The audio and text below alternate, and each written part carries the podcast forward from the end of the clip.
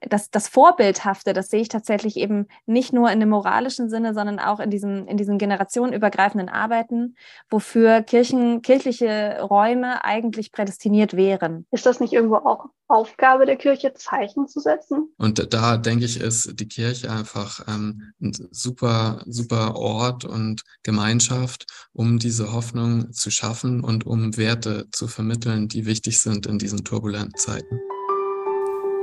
Glaube, Liebe, Hoffnung. Denkanstöße aus der Evangelischen Akademie Bad Boll. Ich begrüße alle Zuhörerinnen ganz herzlich zu unserem heutigen, zu unserer heutigen Ausgabe von Glaube, Liebe, Hoffnung. Das ist eine ganz besondere Ausgabe von unserem Podcast.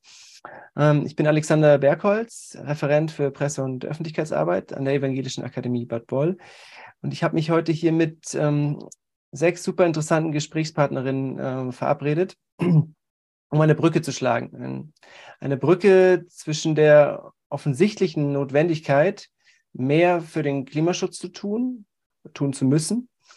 Eine Forderung, die vor allem von, von Vertreterinnen junger Generationen vehement formuliert wird.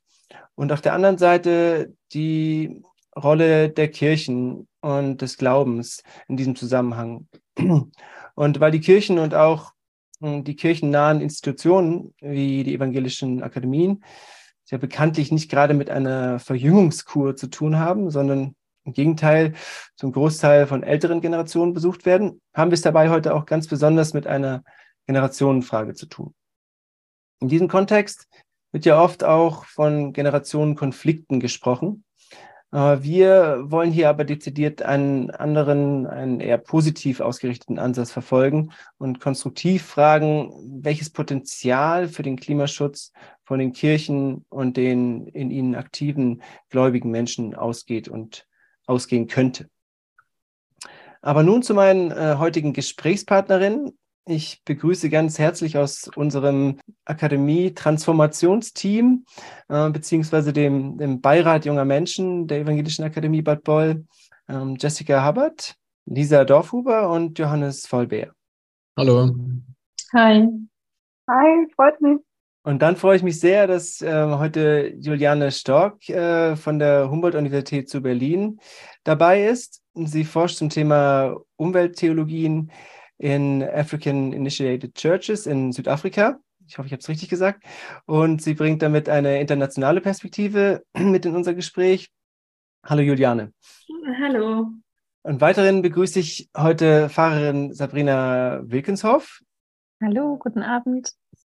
Sie ist seit vielen Jahren eng mit unserer Akademie verbunden und hat erst kürzlich, das möchte ich sehr empfehlen, äh, in diesem Podcast einen hoffnungsvollen Impuls zum Thema Glauben gegeben. Hallo Sabrina. Und direkt aus, unserem Akade aus unserer Akademie in Bad Boll begrüße ich noch unseren Studienleiter Jörg Bohn. Er beschäftigt sich bei uns mit den Arbeitsschwerpunkten Umwelt, Nachhaltigkeit und Technologie. Hallo Jörg.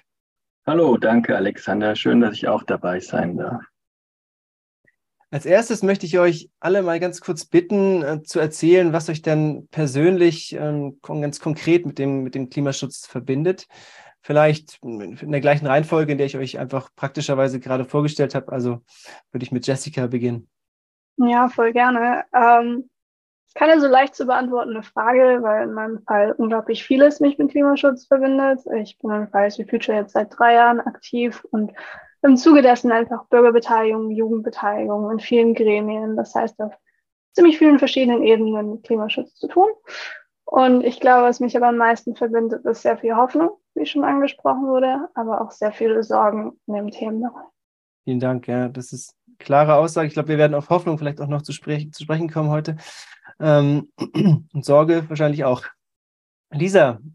Ähm, also mich verbindet mit Nachhaltigkeit und vor allem der Aspekt des Klimaschutzes. Ich bin Nachhaltigkeitsberaterin und ähm, durch meinen Hintergrund als Schneiderin vor allem in den Bereichen der Ressourceneffizienz und nachhaltigen Lieferketten ähm, interessiert und war auch in Indien und in Indonesien und habe dort mit eigenen Augen gesehen, wie Umweltzerstörung, ähm, Umweltschäden aussehen können und das zu verhindern, treibt mich an.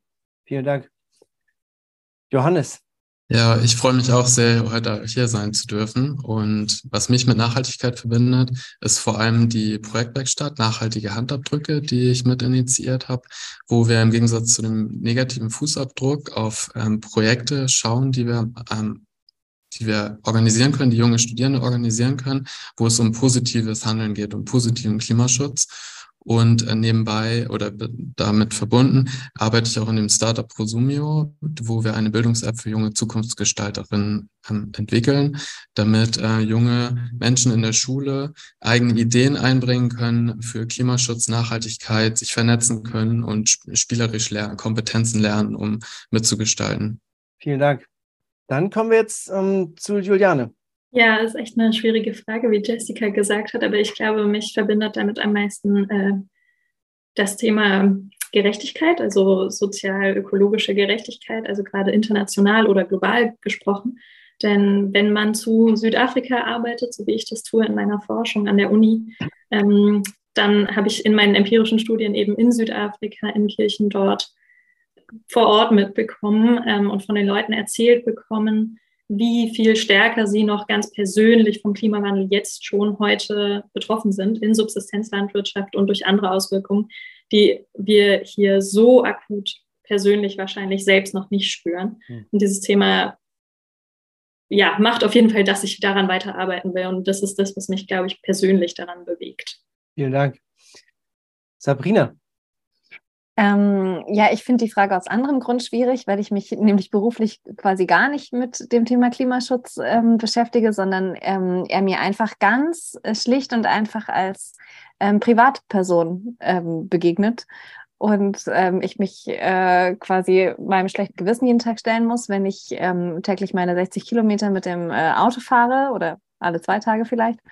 Ähm, und genau, und, und in beruflichen Fragen tatsächlich ähm, immer nur vermittelt durch, durch Gespräche und Debatten, ähm, aber als Pfarrerin nicht in erster Linie quasi ausgehend von, von, einem, ja, von einem beruflichen Schwerpunkt. Danke. Jörg. Ich beschränke mich bei meiner Antwort jetzt mal auf meine Rolle als Studienleiter an der Evangelischen Akademie. Und als solcher organisiere ich ganz unterschiedliche Tagungen zu verschiedenen Themen, Schwerpunkten im Querschnittsbereich der Nachhaltigkeit mit äh, auch wiederum sehr vielen Akteuren, EntscheidungsträgerInnen, Handlungs, äh, handelnde Personen, MultiplikatorInnen, aber auch ganz normal interessierten, ähm, engagierten Bürgerinnen und Bürgern. Und wer mehr Infos will, den kann ich nur auf die Homepage der Akademie verweisen. Bestimmt auch in den Show Notes verlinkt. Ja, danke Jörg auch für den kleinen Werbeblock. Ähm, äh, ja, wir haben jetzt schon gemerkt, ähm, dass das, ja, das fiel jetzt öfters eine schwierige Frage. Ja, es ist, äh, geht mir auch so. Es ist ja, weil es so essentiell ist, ne? auch uns ähm, so, so im, im, im Kern betrifft uns alle. Und ähm, es fielen jetzt auch schon einige, ähm, glaube ich, ganz wichtige Worte und äh, wichtige Richtungen ähm, wir haben über Hoffnung, wir haben von, was von Hoffnung gehört, wir haben was von Sorge gehört. Wir haben auch schon ähm, das, das, wichtige Wort Gerechtigkeit gehört und ähm, wir wollen uns ja heute etwas genauer jetzt ähm, die Rolle der Kirchen äh, im Zusammenhang mit dem Klimaschutz ähm, anschauen. Und da, genau, da haben wir ja mit Juliane, wie ich schon ähm, eingeleitet gesagt habe, eine Expertin in der Runde, die äh, sich intensiv damit befasst, wie Kirchen in, in Südafrika theologisch auf die Auswirkungen durch den Klimawandel reagieren. Und ähm, da würde mich jetzt einfach mal jetzt, äh, als Einstieg interessieren, ähm, gibt es denn da schon Ergebnisse aus deinen Studien und ähm, sind dabei auch Generationenkonflikte von Bedeutung? Ja, es gibt allererste Ergebnisse, also wirklich nur vorläufige Ergebnisse, die ich hier heute mit euch teilen kann. Ähm, aber ja, und die würde ich gliedern so im Überblick in zwei Gruppen. Einmal Ergebnisse dazu, wie African Initiated Churches praktisch reagieren auf die Auswirkungen des Klimawandels, die die Menschen bemerken, und dann, wie sie theologisch reagieren. Ähm, und praktisch ähm, reagieren sie durch Anpassungsmaßnahmen, die total lokal sind.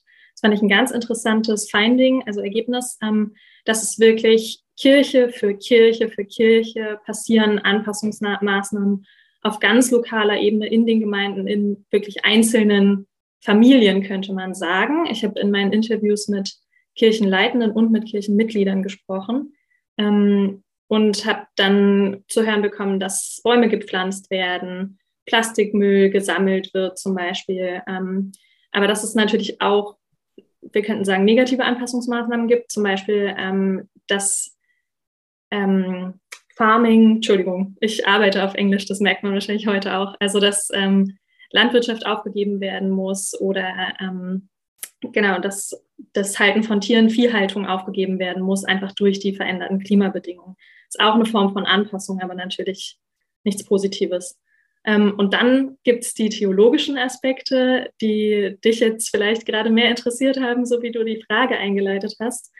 Und da ähm, kann ich schon berichten, dass es auch da eine theologische, sozusagen spirituelle Anpassung an den Klimawandel gibt, würde ich das nennen. Ähm, also durch die veränderte Klimawandel geschuldete Situation eine andere Theologie entsteht in diesen Kirchen. Und ähm, zwar würde ich das aufgliedern für jetzt erstmal vielleicht in drei Aspekte. Also als erstes habe ich herausgefunden, dass Natur wie so als Prinzip gesehen wird, theologisch, was selbst reagiert.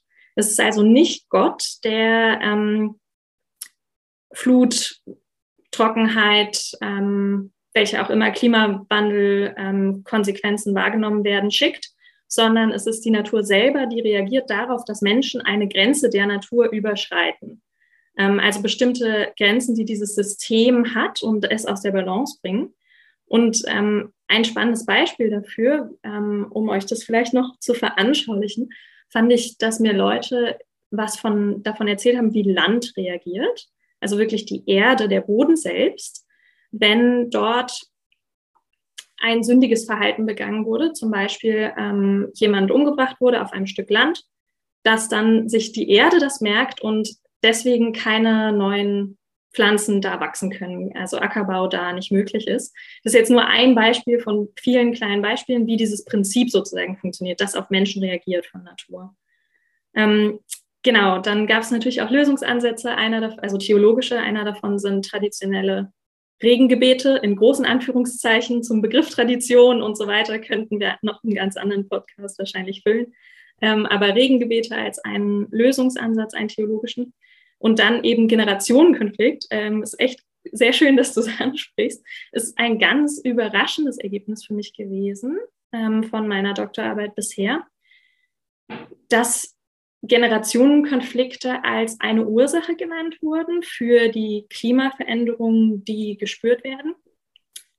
Aber vielleicht ein bisschen anders, als wir das in Deutschland erstmal denken würden, und zwar Generationenkonflikt in die andere Richtung. Das heißt, die jüngeren Generationen waren die Schuldigen, in großen Anführungszeichen Schuldigen, also waren diejenigen, die die Klimawandelkonsequenzen ausgelöst haben.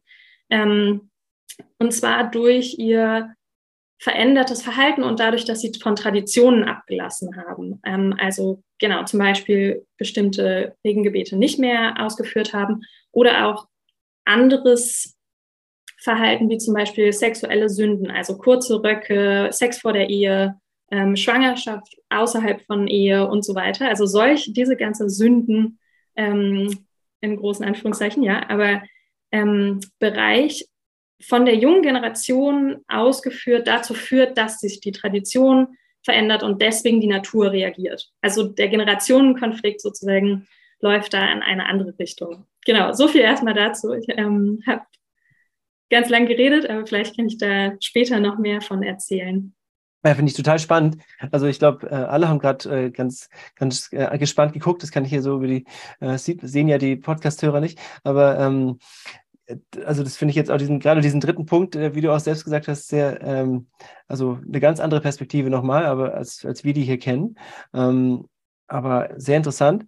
Ähm, vielleicht gucken wir dann jetzt auch gleich, weil wir auch von aus ähm, sozusagen hier in unserer Runde eine Fachfrau auch, äh, eine Theolog theologische Fachfrau in, aus europäischen Breiten, also was wir aus, aus, unseren, aus unserem Gebiet haben. Ähm, Sabrina, was ähm, hast du da jetzt, wenn du das so hörst, ähm, was kannst du davon ähm, für deine Arbeit ableiten oder was sind die Unterschiede? Ja, vielen Dank für diesen Einblick. Ähm, ich fand diverse Begriffe jetzt ganz spannend, also und würde gerne auf, das, auf den Generationenkonflikt eingehen zum einen und auch auf den Begriff der Sünde, den du da äh, genannt hast. Ähm, also es ist, wir haben ja in Deutschland gerade die, ähm, also im Protestantismus gerade die Debatte, dass die ähm, Synode der EKD, also das höchste Leitungsgremium der evangelischen Kirche in Deutschland, ähm, ein Tempolimit äh, beschlossen hat, was quasi für ihre eigenen Mitarbeiterinnen und Mitarbeiter gelten soll. Und das ist so ein bisschen so der Beitrag zur Klim Klimaschutz der evangelischen Kirche gerade. Ähm, und dazu haben sie noch ähm, AktivistInnen quasi begrüßt, ähm, die ähm, also ja, die sich gerade gegen den ähm, für den Klimaschutz einsetzen. Ähm, und da gab es ganz große Proteste ähm, gegen dieses, gegen beide Verfahren quasi aus der politisch konservativen Ecke. Und ähm, natürlich mit dem Argument, dass es hier ähm, in einem kirchlichen Gremium zu politischen ähm, Stellungnahmen kommt. Und das, was du jetzt gerade äh, geschildert hast aus Südafrika, ist quasi das Umgedrehte. Also hier wird etwas theologisiert, etwas also mit Religion, mit religiösen Begriffen ähm, ja ähm, plakatiert, was letztendlich ähm, ein ja, ja ein, ein, ein Vorgang ist, der die Natur betrifft. Ähm, und das ist wiederum auch ähm, ein konservativer Vorwurf, also aus einer, aus einer theologisch-politisch konservativen Richtung, aber eben genau anders gewandelt. Ähm, also, dass man sagt, ähm, hier werden Sünden von der jungen Generation begangen und das wiederum führt quasi zu einer ja, Zerstörung des Bewährten und das ist ja eigentlich, ähm, also der, der Vorwurf der Zerstörung des Bewerten ist ja ein ganz ähm, üblicher Ausdruck von, von konservativer Meinungsäußerung.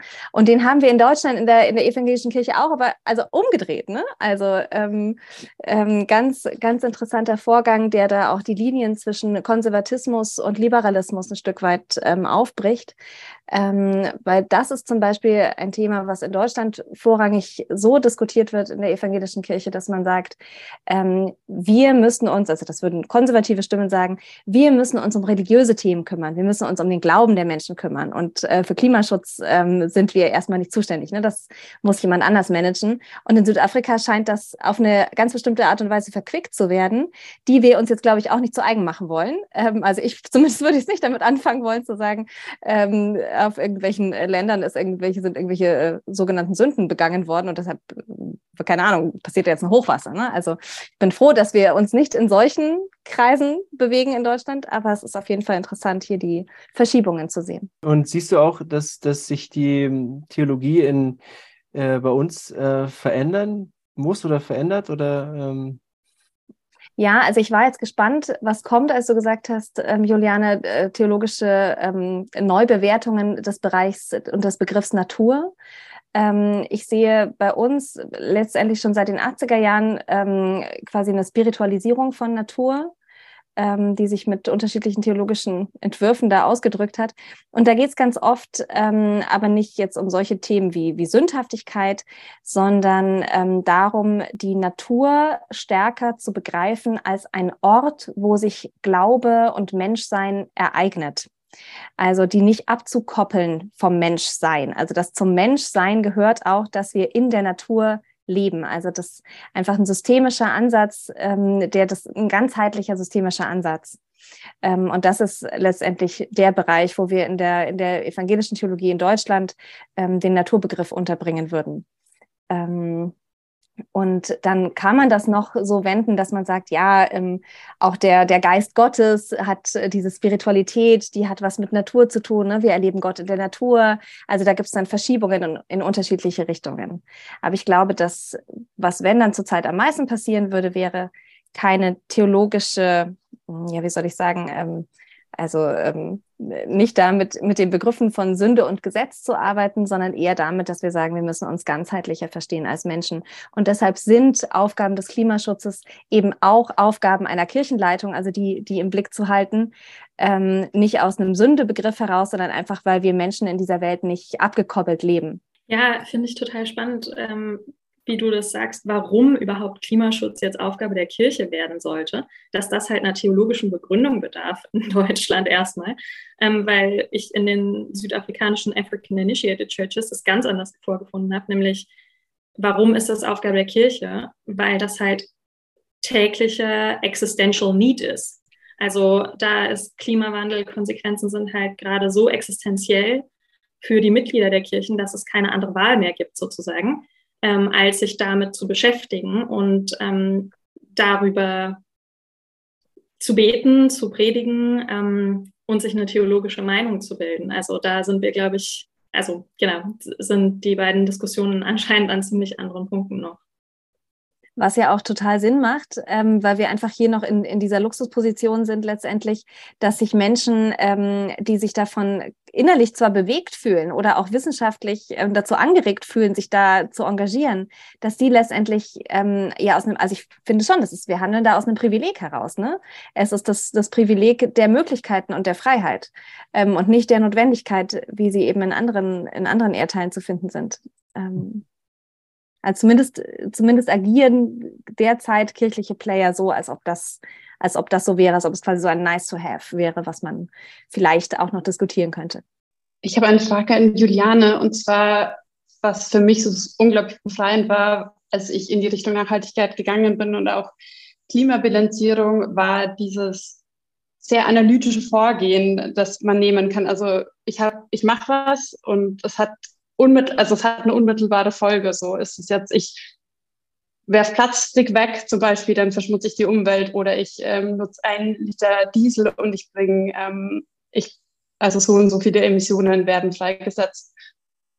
Und ich frage mich, wieso muss man quasi den, Umwelt, den Umweg über die Sünde nehmen bei so einem für mich sehr rationalen Thema? Und mich würde interessieren, ob ihr da auch Erkenntnisse dazu habt? Ähm, ja, also ich glaube, das hängt mit ein bisschen anderem generell vielleicht gesellschaftlichen Umgang und Wissen über Klimawandel in Südafrika zusammen. Also ähm, die sogenannte Climate Change Literacy, das ist also Wissen über das Phänomen Klimawandel, ähm, liegt in Südafrika ähm, bei 20 bis 29 Prozent der Bevölkerung, was ähm, auch auf dem afrikanischen Kont äh, Kontinent, also im Vergleich zu anderen Ländern auf dem Kontinent, sehr gering ist.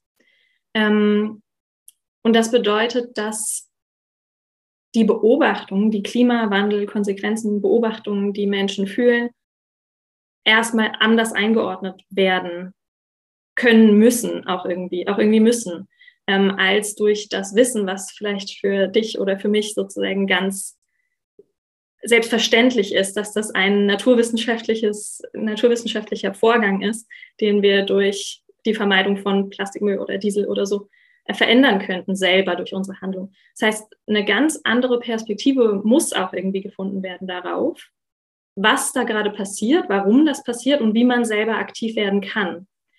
Ähm, und ich hatte ja am Anfang gesagt, dass es in den Gemeinden, die ich beforscht habe, dieser African Initiated Churches, auch ganz viel Aktivität gibt oder auch Aktivität gibt. Ähm, so eben in den Einzelgemeinden, also wie zum Beispiel Bäume pflanzen, Plastikmüll sammeln und so. Das gibt es schon, weil Menschen da natürlich auch Zusammenhänge selbst erkennen in ihrem Alltag. Ähm, aber zum Beispiel wusste eine Person, ja, von über 40, mit denen ich in den Interviews gesprochen habe, wirklich, was Klimawandel ist und was CO2-Emissionen sind. Also dieses ganze Thema war in diesen ländlichen, muss ich dazu sagen, ländlichen Gemeinden nicht präsent. Und dann erklärt sich vielleicht auch besser, warum ein ganz anderer Erklärungsansatz nötig wird und warum sozusagen spirituelle oder religiöse Anpassung auch so eine große Rolle spielt, überhaupt begreifen zu können, was passieren hier gerade für Riesenveränderungen in meiner Umwelt. Ja, Jessica hat. Ja, also kurzer Hintergrund, ich selbst komme nicht wirklich aus der religiösen Richtung, deswegen ist mein Blickwinkel wirklich sehr der aktivistische, so wie Lisa auch sagte, eher die rationale naturwissenschaftliche Richtung. Aber zu dem, was Juliane und Sabrina beide gesagt haben, ist so eine indirekte Frage an euch beide. Ähm, die Kirche hat doch in dem Fall ein großes Potenzial als Vermittler, als aufklärerischer Akt sozusagen darüber zu erklären und zu reden, was denn potenziale Möglichkeiten sind, den Klimaschutz zu vermeiden, was Aktionen sind, was man sozusagen verbessern kann an der eigenen Umwelt, an der eigenen Lebensweisen und so weiter. Also das schließt sich ja nicht aus, zu dem, was du gesagt hast, Sabrina, dass kirchliche Entscheidungen politisiert wurden, in Anführungsstrichen. Ähm, ist das nicht irgendwo auch Aufgabe der Kirche, Zeichen zu setzen, was diese Themen angeht und halt ultimativ, so ich, sehe ich es eben halt, ähm, Menschen zu schützen, das Überleben von Menschen zu schützen, indem sie Zeichen setzen. Ja, ähm, danke, Jessica. Ähm, ich ähm, bin da, bin da sehr, sehr bei dir, vor allem bei dem, ähm, bei dem Vorbildhaften, was du beschrieben hast, und zu sagen, ähm, ne, mit gutem Beispiel voranzugehen und letztendlich auch einfach durch, durch Taten, ähm, ja, einfach Realitäten zu schaffen. Und ich glaube, das machen, das machen viele Kirchen, Kirchengemeinden, muss man jetzt wieder, wieder gucken. Ne? Also, und das war, glaube ich, jetzt der Unterschied zu dem, was jetzt auf der Synode passiert ist, dass zum Beispiel Kirchengemeinden irgendwie Solardächer machen machen ne? oder Jugendgruppen, kirchliche Jugendgruppen dann im Bereich Klimaschutz sich aktiv einbringen oder dass es da ähm, Bildungsangebote in den Kirchengemeinden gibt. Ich glaube, das gibt es überall und das ähm, macht jede Kirchengemeinde so, wie quasi der eigene Zugang dafür ist. Und dadurch sind die auch so erfolgreich damit, weil eben genau das passiert. Ne? Man ist Multiplikatorin und nimmt Leute mit auf, in dem Tempo, in dem diese Gemeinde auch gehen kann. Ne? Da gibt es ja auch in der Großstadt natürlich andere Ansätze jetzt als auf dem Land. Ähm, aber diese Art von Symbol Politik letztendlich, die die Synode jetzt hier gemacht hat, das ist eben nochmal der andere Punkt, über den, über den gestritten wird, wo es eben wirklich was anderes ist, ob das in der Kirchengemeinde lokal passiert. Und da wäre jetzt eben der Punkt, ne, wie du jetzt sagst, ja, wäre es dann nicht auch in der Zeit, dass diese eben die Leitungsgremien da auch das noch stärker propagieren? Oder führt das, so wie man es im Moment den Eindruck hat, also ich habe jetzt das Gefühl, ja, es führt gerade eher zu Widerstand, ne? Also sowas zu machen. Ähm, ich, ich weiß es nicht. Ich bin froh, dass, dass ich das nicht äh, entscheiden muss, aber ja, ich stimme dir absolut zu. Weil die Kirchen müssen ja auch ähm, schauen, dass ihnen äh, die Schäfchen sozusagen nicht noch weiter weglaufen und haben da wahrscheinlich Wegen dann ab oder so. Ähm, wie erlebst du das, Jörg, aus dem äh, deinem Akademiealltag wird in, in Tagungen und ähm, gibt es da diese Diskussionen auch oder? Also ich finde, ich habe der äh, Diskussion jetzt schon sehr interessiert zugehört und äh, ein Stichwort, das Sabrina vorhin auch schon genannt hat, äh, möchte ich jetzt nochmal aufgreifen, dass der Angst. Und ich finde, man, wenn wir jetzt nochmal auf diesen Generationenkonflikt, den wir jetzt gerade aufmachen, gucken, da könnten wir ja nochmal auch darauf gucken, was haben die jeweiligen äh, Akteure denn für, für Ängste sozusagen oder für für Sorgen. Und ich sehe da einfach so eine Parallele zwischen dem, was da in der Kirche gerade abläuft und dem, was wir auch ähm, äh, jetzt im Engagement äh, gegen die Klimakatastrophe einfach sehen, dass es äh, viele, einige, und ist klar, dass ich in dem Raum das jetzt eigentlich nicht nochmal betonen muss, aber ich sage es der Vollständigkeit trotzdem nochmal, es gibt viele engagierte ältere Menschen für den Klimaschutz und es gibt viele jüngere, die ähm, das nicht tun. Aber wir, ähm, haben, wir reden jetzt trotzdem von dieser Tendenz, dass es viele ähm, junge Menschen gibt, die sich da eben ungerecht behandelt fühlen, ähm, zu wenig politischen Einfluss haben. Und jetzt nochmal zu komplett äh, äh, zurück zu dem zu kommen, was ich jetzt eigentlich gerade sagen wollte. Ähm, dass wir besser verstehen müssen, dass ich in meiner Akademiearbeit einfach den Anspruch habe, einen Raum zu schaffen, für Vertrauen und das gehört, da gehört auch dazu, einfach Verständnis für die jeweiligen Sorgen zu haben, die in meiner Analyse auch ganz ähnlich gelagert sind, ähm, nämlich Verlustängste. Ne? Auf der einen Seite, in der älteren Generation, der Verlust des eigenen Einflusses, da läuft irgendwas, Veränderungen ähm, und ich habe das Gefühl, abgehängt zu werden und ich klammer mich da lieber an das Altbewährte. Das ist ja vielleicht das, was viele in der Kirche auch umtreibt, wenn es um, um, um Veränderungen geht. Und gleichzeitig natürlich die konkreten Verlustängste Jüngerer, die die Existenzgrundlage der, der eigenen, des eigenen Lebens, der eigenen Zukunft und der nachfolgenden Generation zu verlieren. Und da haben wir zwei Ängste, die ja eigentlich in einem ähnlichen Bereich sind. Ähm, und ich denke, das ist ganz entscheidend, egal in welchem Format, egal in welchem Austausch, dass wir dieses Verständnis füreinander schaffen müssen, um dann so eine gemeinsame Lösung einfach ähm, zu ermöglichen. Und ähm, das ist ganz entscheidend auf, auf ganz unterschiedlichen Ebenen. Und das klingt immer so leicht und naiv und simpel, aber ich finde es immer ganz wichtig, das zu betonen. Mhm. Das ist mir auch äh, gekommen vorhin, dass der Räume für Vertrauen ja auch ähm, in, den, in den Kirchengemeinden eigentlich vorhanden sind. Ähm, also gerade in den ländlichen Regionen glaube ich, dass dann auch das wichtige Räume sind, wo sich Leute begegnen und ähm, unterschiedliche Generationen. Aber können wir gleich nochmal ähm, auch aus deiner Erfahrung, äh, Sabrina, in, in, der praktischen äh, Gemeindearbeit, wir was hören, das würde mich auch interessieren. Aber Johannes hat nochmal ähm, sich gemeldet. Ja, genau. Ähm, Jörg, du sprichst das Thema, du sprichst das Thema an, die Sorgen von den jungen Menschen. Und das ist also laut einer repräsentativen Studie sind machen sich 86 Prozent der jungen Menschen Sorgen um die Zukunft. Und das, das kann doch nicht sein. Ähm, junge Menschen sollten voller Hoffnung und Ideen und, und Tatendrang das Gefühl haben, in dem, sich entwickeln zu dürfen, die mitgestalten zu können, ähm, die Zukunft, die möglichen Zukünfte mitgestalten zu können. Und äh, dafür bietet doch die Kirche auch ein richtig großes Potenzial für Orte, für Begegnungen, auch intergenerationale Begegnungen, ähm, für Gemeinschaft und und, daher finde ich, dass finde ich, dass dieses Thema äh, viel, viel breiter noch ähm, ähm, vermittelt werden sollte, sowohl im kirchlichen Rahmen als auch, auch in Schulen, schon in jedem Schulfach einfach ähm, thematisiert werden sollte und Räume vor allem für freie Entfaltung von jungen Menschen ähm, geschaffen werden.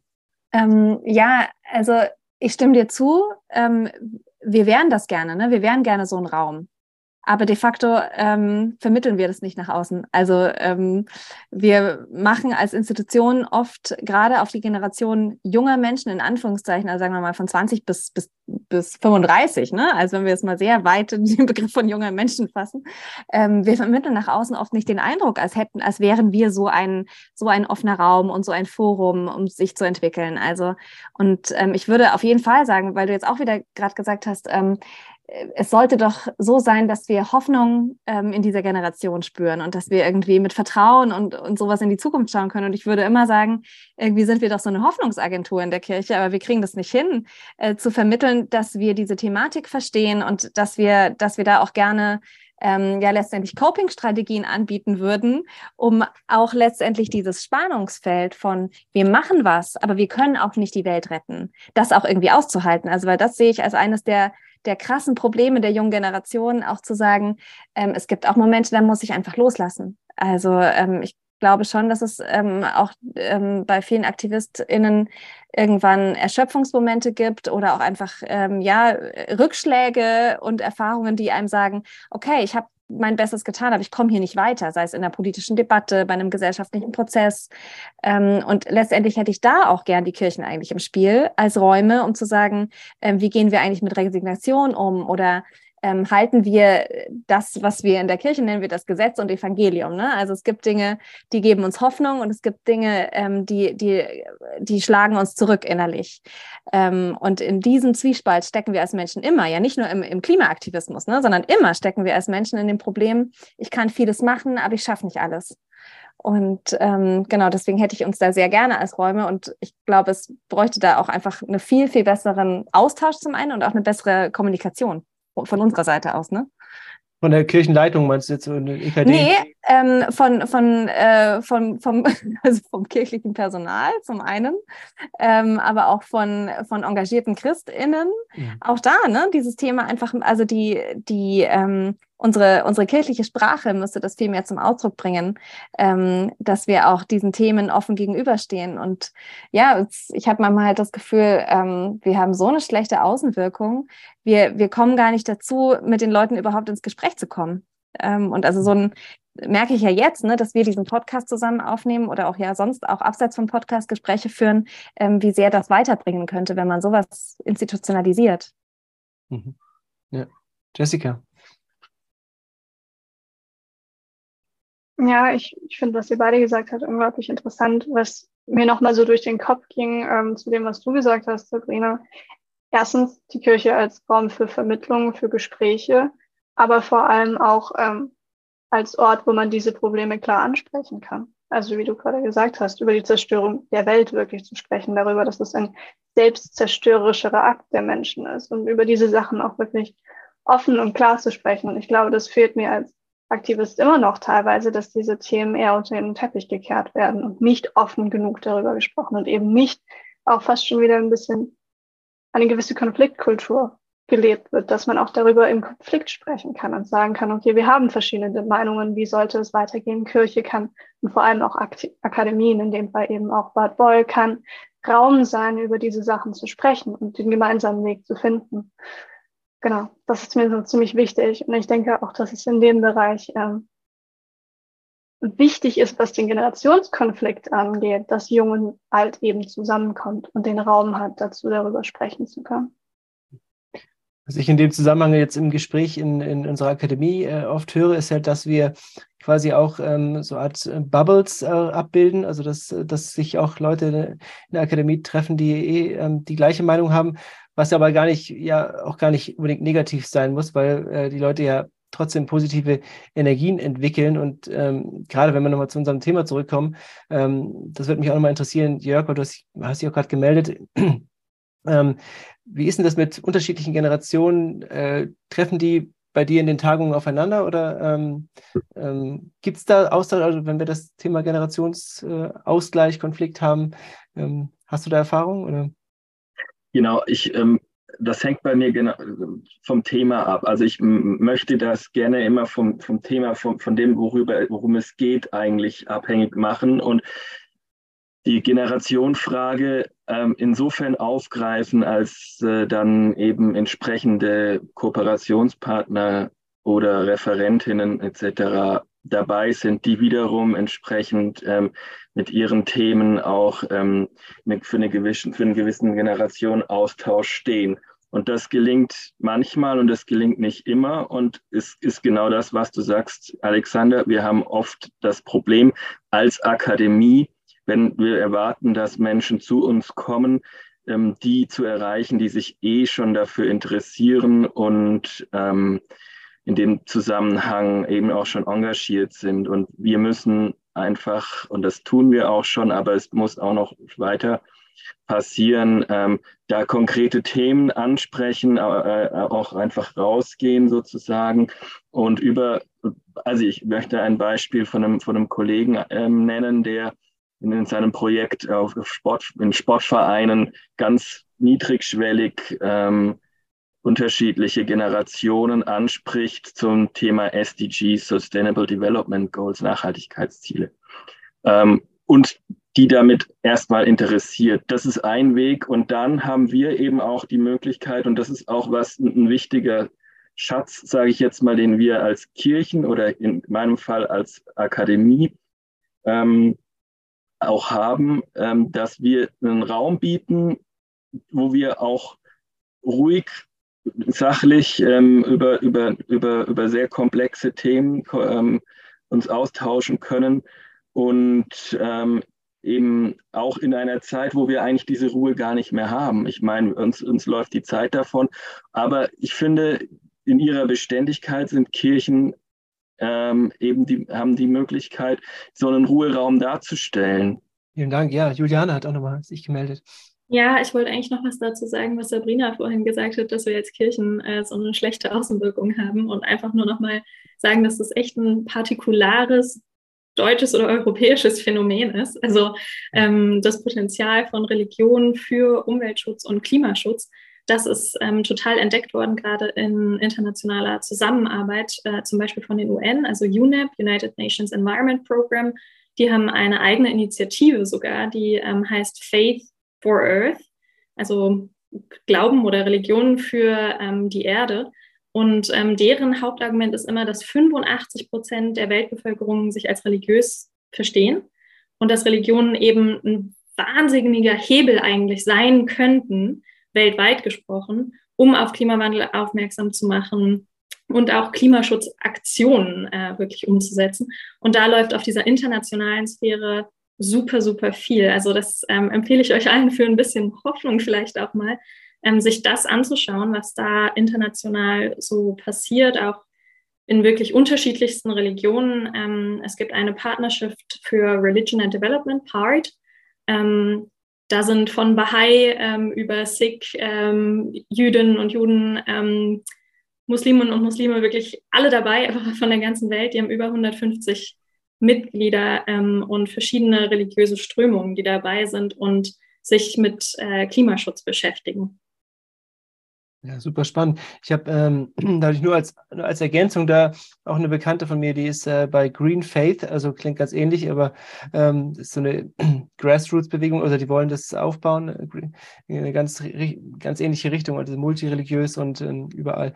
Also da gibt es echt, da gibt es Hoffnung, ja. Äh, Sabrina. Ja, nur ganz kurz noch dazu, was du gerade gesagt hast, dass das so, ein, so eine deutsche oder auch so eine Binnen, Binnenwahrnehmung ist.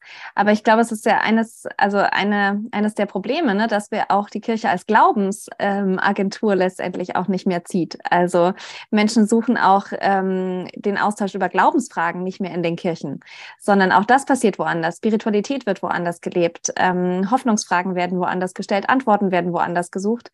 Ähm, also kein Wunder, dass wir es auch über das Glaubensthema Thema, also über den, den Faith-Begriff nicht hinkriegen, den Klima, Klimaschutz da zu integrieren. Ähm, genau, es führt leider alles zu einer großen Identitätskrise der Kirche. Ich glaube, ich muss an dieser Stelle aufhören zu reden. Sonst wird es ähm, weniger hoffnungsvoll, als ich das gerne hätte. Aber eine Sache würde mich, wie gesagt, noch interessieren. Wie ist denn das in deinem alltäglichen ähm, Ach so, Leben, ja, genau. Erlebst du da Generationen, also positive Beispiele für Generationen, die sich zusammentun und ihre Potenziale entdecken und gemeinsam Projekte verwirklichen oder so?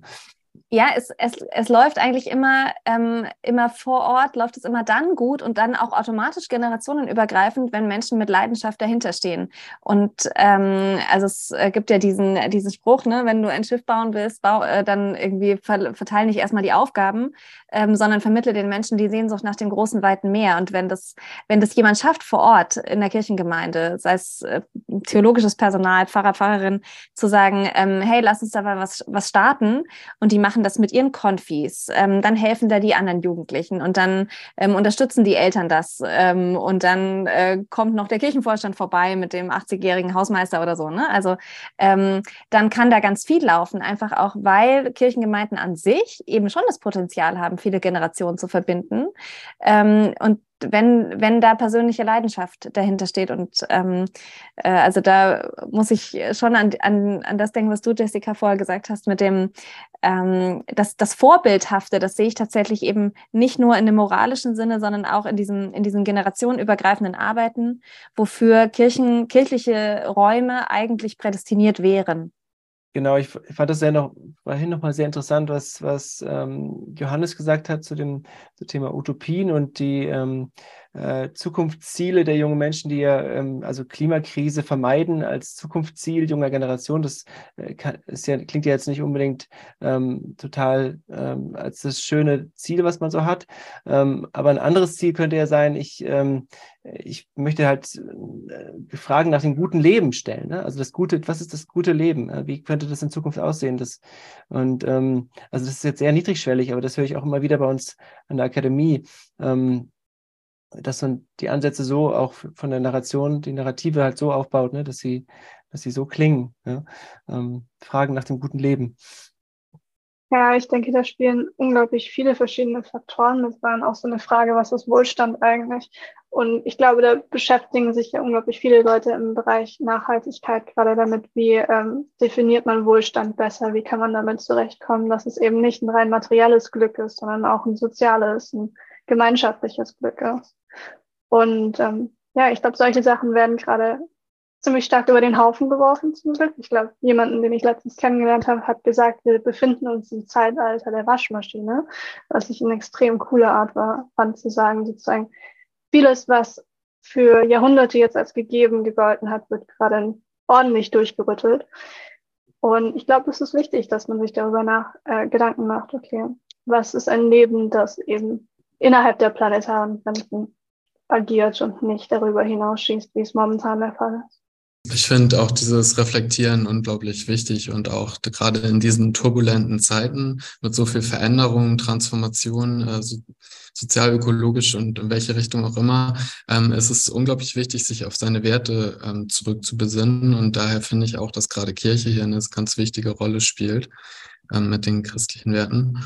Und zum Beispiel ähm, das Projekt, wo, wovon du gesprochen hast, Juliane, Faith for Earth, das finde ich total ähm, äh, inspirierend. Und es gibt sowas gibt mir Hoffnung. Und da wünsche ich mir, dass sowas noch sichtbarer wird, dass dort noch mehr globale Vernetzung äh, da ist, um auch hier in Deutschland mehr von solchen ganzen Aktionen und Projekten ähm, zu, zu erfahren, die dort passieren. Oder auch als Akademien vielleicht irgendwie Räume für solche Initiativen bieten, sozusagen. Also das wäre ja auch eine, eine Chance, sozusagen da äh, uns zu öffnen.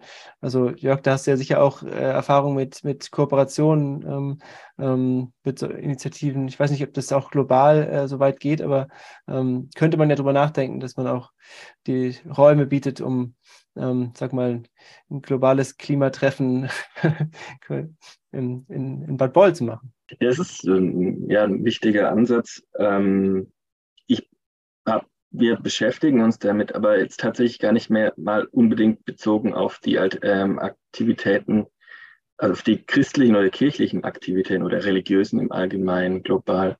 Ähm, und ich muss auch ehrlich sagen, ich komme aus der Entwicklung, aus dem Bereich Entwicklungszusammenarbeit und habe mich ähm, besonders äh, bewusst ähm, dafür für den Schritt Richtung Akademie in Bad Boll entschieden, weil ich einfach für mich der Meinung bin, ich kann am meisten bewirken, wenn ich in meinem, ich sag mal, Kulturkreis, in meinem sprachlichen Verständnis ähm, etwas, etwas anstoße, bewirke und nicht ähm, in anderen Gegenden. Aber umso wichtiger ist es natürlich, diese Perspektiven und Ansätze zu uns zu holen. Das ist ähm, ein sehr guter ähm, Hinweis.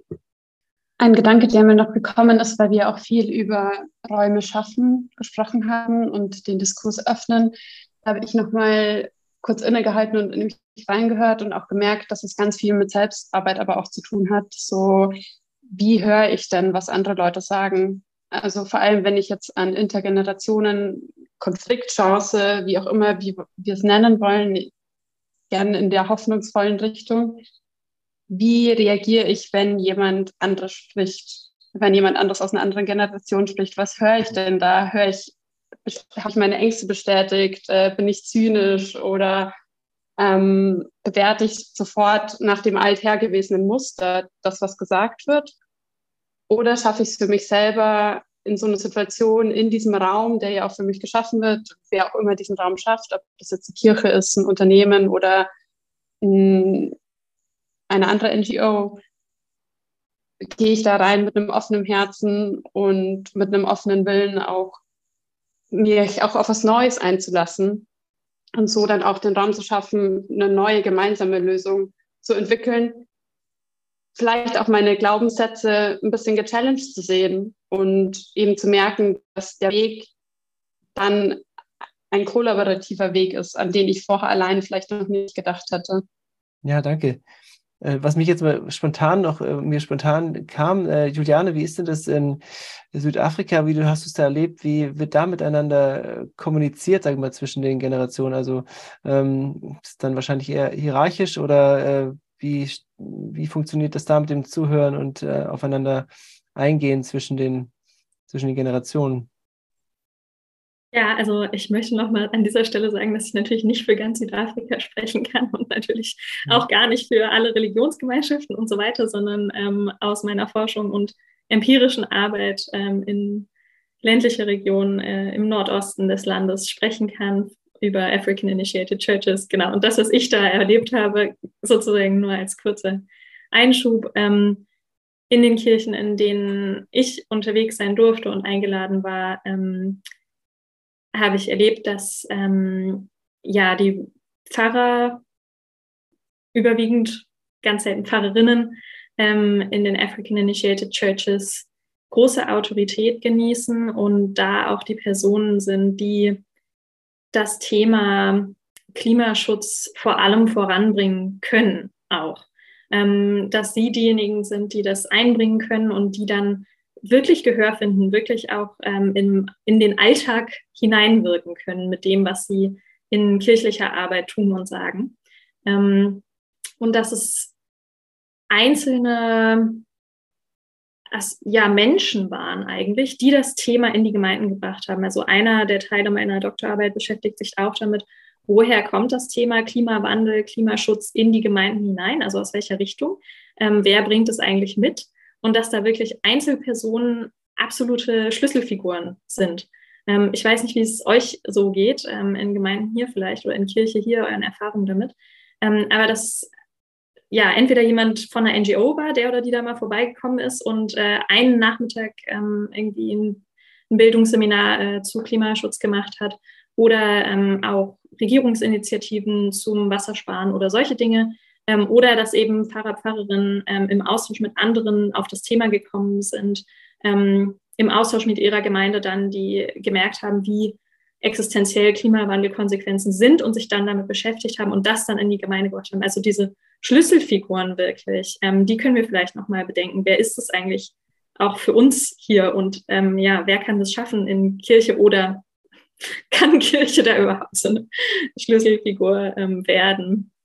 Ich habe jetzt auch gerade gedacht, so ähm, gibt es da irgendwie eine Verbindungspunkte zwischen Kirche und Aktivistinnen? Also das äh, ähm, war jetzt ja bei, dem, bei der EKD-Synode, ähm, war das jetzt so medial präsent, aber ähm, ansonsten, äh, Jessica, hast du wahrscheinlich, äh, bist du wahrscheinlich nicht in Kirchengemeinden unterwegs und, und, und äh, sagst äh, und ziehst die Leute mit, oder?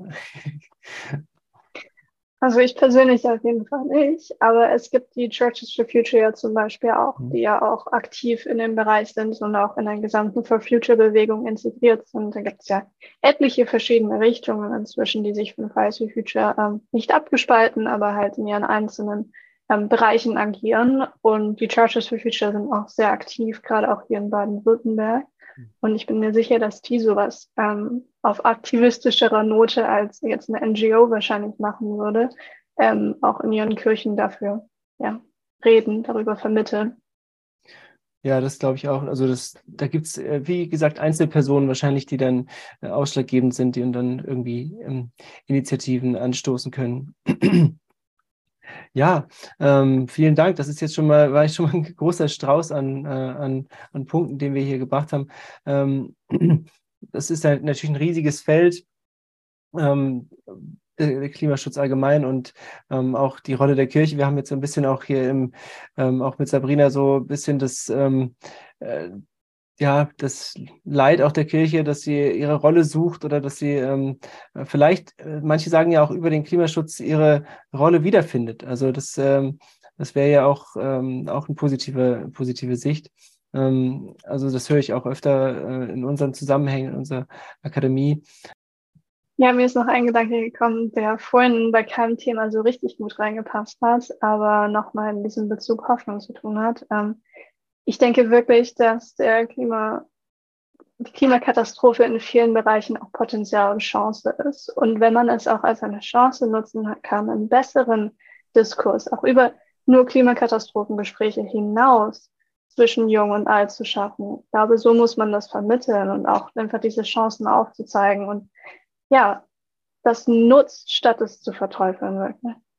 Ich finde das einen super wichtigen Punkt, Jessica. Auf jeden Fall. Ich meine, äh, Sabrina ist auch reingestartet und meinte, sie hätte quasi ein schlechtes Gewissen, wenn sie 60 Kilometer am Tag mit dem Auto fährt. Und wir haben vorher ganz viel über Sünde auch gesprochen. Ich denke, diese Worte und diese negative Konnotation oder auch wenn wir in der jüngeren Generation mit der älteren Generation sprechen, dann ist auf jeden Fall diese negative Sprache, die Sprache der Angst und des Zynismus auch wieder ist keine hoffnungsgebende Sprache. Und ich glaube auch allgemein, dass dieses Tone-Setting und wie wir miteinander umgehen, ähm, dass es super wichtig ist. Also vielen Dank für diesen Endimpuls. Ich kann dem nur zustimmen. Vielen Dank ähm, für diese, diese Impulse. Das sind ja auch, es können ja hier nur Impulse sein, ähm, die wir setzen, aber ähm, ich hoffe halt, dass wir mit unseren Gesprächen dazu anregen, dass sie unsere Zuhörerinnen auch ähm, diese Gespräche weiterführen. Dass wir sie weiterführen, ist auf jeden Fall sicher. Ähm, wir werden, ähm, wir haben jetzt hier, glaube ich, auch viele Anknüpfungspunkte. Ähm, wir können uns vielleicht auch mal jemand von äh, Faith for Earth oder von Green Faith oder so äh, jemand holen und äh, das auch mal ein bisschen äh, in die Richtung größer ziehen. Ähm, wir können auch äh, noch mal mehr über Startups reden. Das wäre dann vielleicht äh, auch für Johannes. Ähm, genau, du willst auch noch was sagen? Ja, Johannes? Also ich wollte mich bezüglich des Schlusswortes einfach gerne noch äh, Lisa und Jessica anschließen. Also ich denke auch, wir brauchen halt, wir brauchen Hoffnung, wir brauchen positive Narrative, wir brauchen, gerade für die jungen Menschen ist es, also, und uns ja auch, ist es so wichtig, dass wir da die, nicht die Hoffnung verlieren, was den Klima, die Klimakatastrophe angeht. Und, und da denke ich, ist die Kirche einfach ähm, ein super, super Ort und Gemeinschaft, um diese Hoffnung zu schaffen und um um Werte zu vermitteln, die wichtig sind in diesen turbulenten Zeiten. Genau, ich hatte es auch gedacht, ich habe äh, so eine Überschrift gelesen neulich in der äh, Zeitung, äh, ging es um, ähm, glaube ich, Luisa Neubauer hat mit ihrer Oma ein Buch geschrieben und ähm, da gab es eine, eine, Überschrift in der Zeit, ähm, Hoffnung ist harte Arbeit.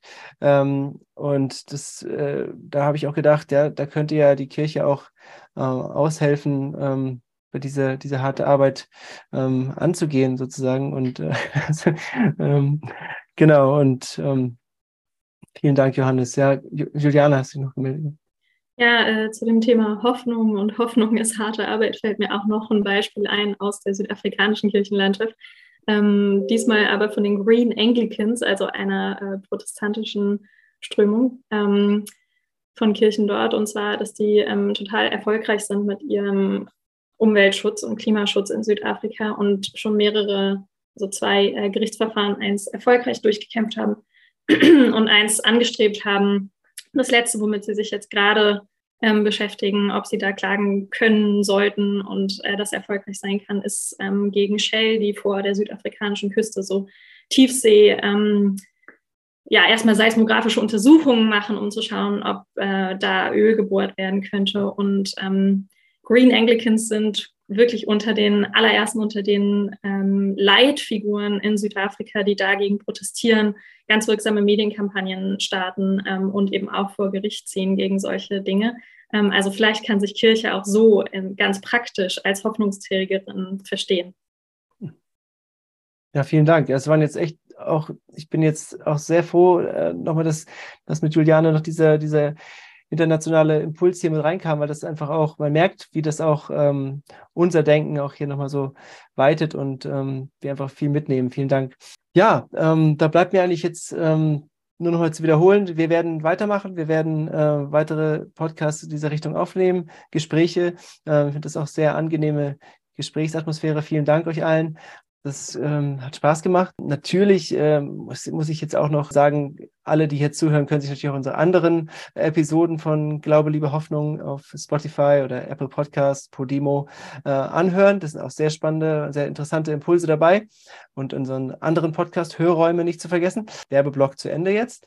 Wünsche euch allen ähm, die hier dabei waren und auch allen Zuhörerinnen einfach ähm, wunderbar äh, besinnliche Weihnachtstage, die jetzt kommen, auch nachhaltige, also in verschiedenster Hinsicht nachhaltige. Macht's einfach gut und ähm, gute Zeit. Anregungen und Fragen zur heutigen Folge können Sie uns gerne über unsere E-Mail-Adresse pressestelle.ev-akademie-boll.de oder über Instagram oder Facebook zusenden. Wir freuen uns, wenn Sie beim nächsten Mal wieder dabei sind. Abonnieren Sie gerne unseren Podcast. Herzliche Grüße aus der Evangelischen Akademie Bad Boll.